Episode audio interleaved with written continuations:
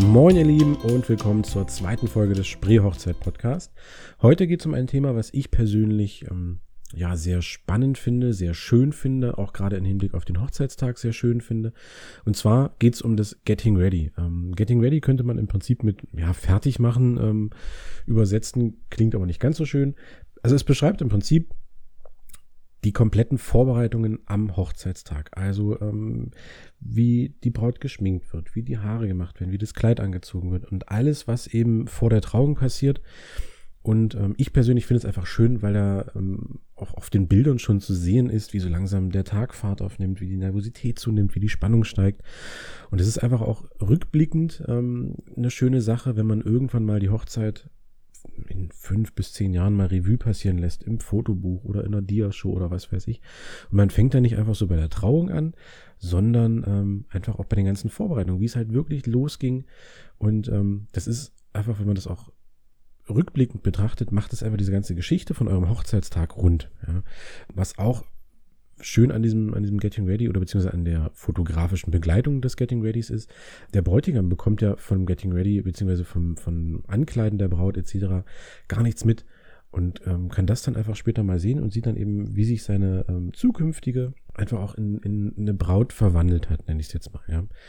Man kann es natürlich auch für den Bräutigam machen. Das empfehle ich persönlich aber meist immer nur, wenn die Paare wirklich irgendwo sich räumlich relativ nah umziehen. Ne? Also wenn man jetzt natürlich erstmal noch eine halbe Stunde fahren muss, ist das immer ein bisschen schwierig. Und deswegen macht man das hauptsächlich wirklich erst bei der Braut, weil einfach, da passiert natürlich mehr. Ne? Also die Bräutigamme, Bräutigamme als Mehrzeit klingt komisch, aber die ziehen sich natürlich in wesentlich kürzerer Zeit um. Dann wird mal kurz noch äh, das Haar gegelt. Und dann war das halt auch schon. Ne? Und da passiert eben einfach bei der Braut viel, viel mehr. Ich persönlich steige zum Beispiel immer so nicht unbedingt komplett bei Null ein, sondern ich sag mal so Stunde, anderthalb Stunden vor der Trauung, beziehungsweise bevor es dann zum Standesamt zum Beispiel geht, steige ich immer beim Getting Ready ein. Und ähm, da entstehen halt wirklich schöne, ähm, ja, wie ich auch finde, emotionale Bilder, wenn vielleicht auch die, die Brautjungfer irgendwie nochmal was geschenkt bekommt oder irgendwas. Das ist eine wirklich, wirklich schöne Sache ich dachte, in der Folge gebe ich euch, neben dem, dass ich euch erzähle, was das Getting Ready ist, einfach auch mal so ein paar Tipps, wie ihr zum Beispiel ähm, den Fotografen oder der Visagistin die Arbeit erleichtern könnt, wie ihr aber auch so ein bisschen während des Getting Readys nochmal entspannen könnt. Klar wird es, ähm, steigt die Spannung schon, aber wie man da trotzdem, ich sag mal, möglichst ruhig bleiben kann, nochmal so ein bisschen in sich gehen kann. Ja, angefangen natürlich bei der Location.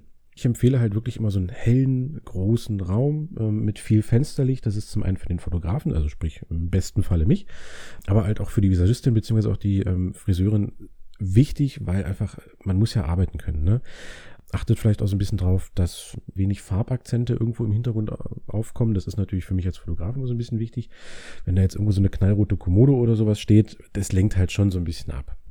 Wenn ihr das zu Hause machen wollt, dann achtet natürlich auch so ein bisschen auf den Hintergrund. Und zwar, ja, dass da nicht irgendwo noch ein Bügelbrett rumsteht oder ein Wäscheberg oder irgendwas. Das ist zum einen, wie gesagt, auf den Bildern immer nicht so schön, aber es bringt euch auch so ein bisschen Ruhe, wenn ihr wisst, ähm, es ist aufgeräumt, es ist euch jetzt nicht irgendwie unangenehm, dass das jemand sieht. Und dann kann man einfach so ein bisschen entspannter dann ähm, in diese ganzen Vorbereitungen starten.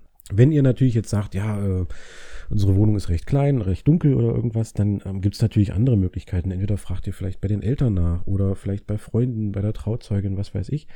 Oder was auch eine schöne Möglichkeit ist, und da machen viele Hotels mit, dass man sich einfach für diesen Zeitraum, also für diese, ich nenne es jetzt mal so ein bis drei Stunden, ähm, sich ein Hotelzimmer mietet, was man persönlich auch irgendwie schön findet. Zum einen gibt es das äh, oder gibt es dem Ganzen nochmal so einen sehr besonderen Charakter, nenne ich das mal.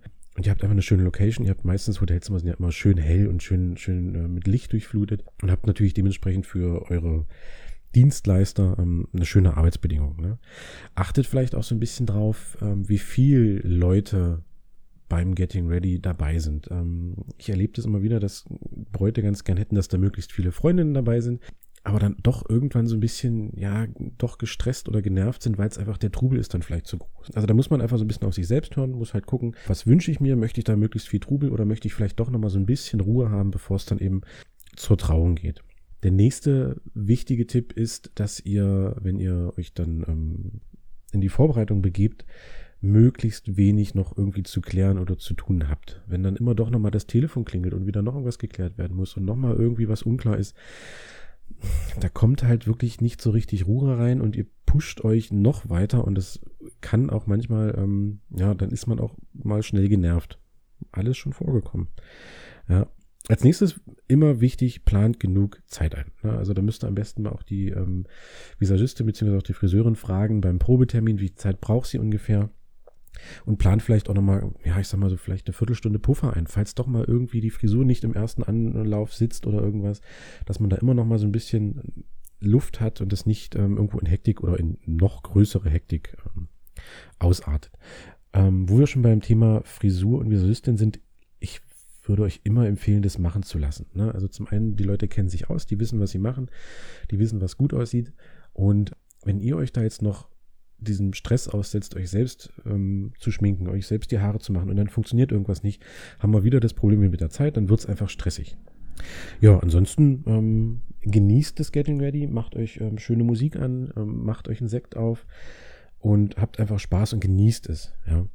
Was man natürlich ähm, nach dem Getting Ready auch schon machen kann, sind vielleicht so die ersten, ja, ich nenne es mal Brautporträts. Da ist das Make-up ist ähm, ganz frisch, die Haare sitzen ähm, akkurat und da bietet sich dann wirklich an, wenn vielleicht auch schon der Brautstrauß ähm, vorhanden ist, einfach schon mal so die ersten ähm, Porträts zu machen. Das ist eine richtig schöne Sache, vor allem weil dann auch die Braut nochmal so ein kleines bisschen runterkommen kann. Als letztes, wie gesagt, der Bräutigam ist natürlich nicht außen vor, aber ähm, wie gesagt, da passiert halt meist nicht so viel und deswegen ist das Hauptaugenmerk eben auf der Braut. Ähm, beim Bräutigam würde ich fürs Getting Ready noch empfehlen, dass man die Rasur, wenn man sich denn rasiert, vielleicht irgendwie am Abend vorher macht. Weil wenn man das wirklich am Tag selbst macht, hat man immer irgendwie Rötungen im Gesicht, je nach Hauttyp. Und deswegen ähm, eventuell einfach mal am Tag vorher dann oder wie gesagt am Abend vorher rasieren und dann kann sich die Haut bis äh, zum nächsten Morgen auch ganz gut beruhigen. Ist für den Bräutigam, glaube ich, auch ganz angenehm und sieht halt auf den Fotos auch ganz schön aus. Ja, ansonsten war es das schon überlegt einfach mal, ob das Getting Ready für euch eine Möglichkeit ist oder ob das vielleicht für euch in Frage kommt. Ich persönlich, wie gesagt, ich liebe es. Ich finde es auch immer so ein bisschen, also ich finde es irgendwie wichtiger als jetzt vielleicht später die Partyfotos. Ne? Auf der Party sind die Leute dann irgendwann auch genervt, wenn dann immer noch ein Fotograf rumrennt. Und es gibt einfach auch viel schönere Möglichkeiten, ähm, abends die Party fotografisch festzuhalten. Das können Einwegkameras sein, da gibt es wunderschöne App-Lösungen oder eben einfach auch die klassische Fotobox. Aber dazu erzähle ich euch in einer anderen Folge mal noch ein bisschen was. Ja, ansonsten, ich hoffe, ich konnte euch ein bisschen weiterhelfen und vielleicht auch das Getting Ready, wie gesagt, schmackhaft machen. Wenn ihr in Zukunft Fragen, Anregungen habt oder ähm, Ideen, was man vielleicht im Podcast mal besprechen könnte, ähm, meldet euch sehr gern, schreibt mir eine E-Mail, schreibt auf Facebook, schreibt einen Kommentar in, auf der Webseite und dann gucke ich mal, ob ich da noch was Schönes draus machen kann. Ansonsten viel Spaß und alles Gute.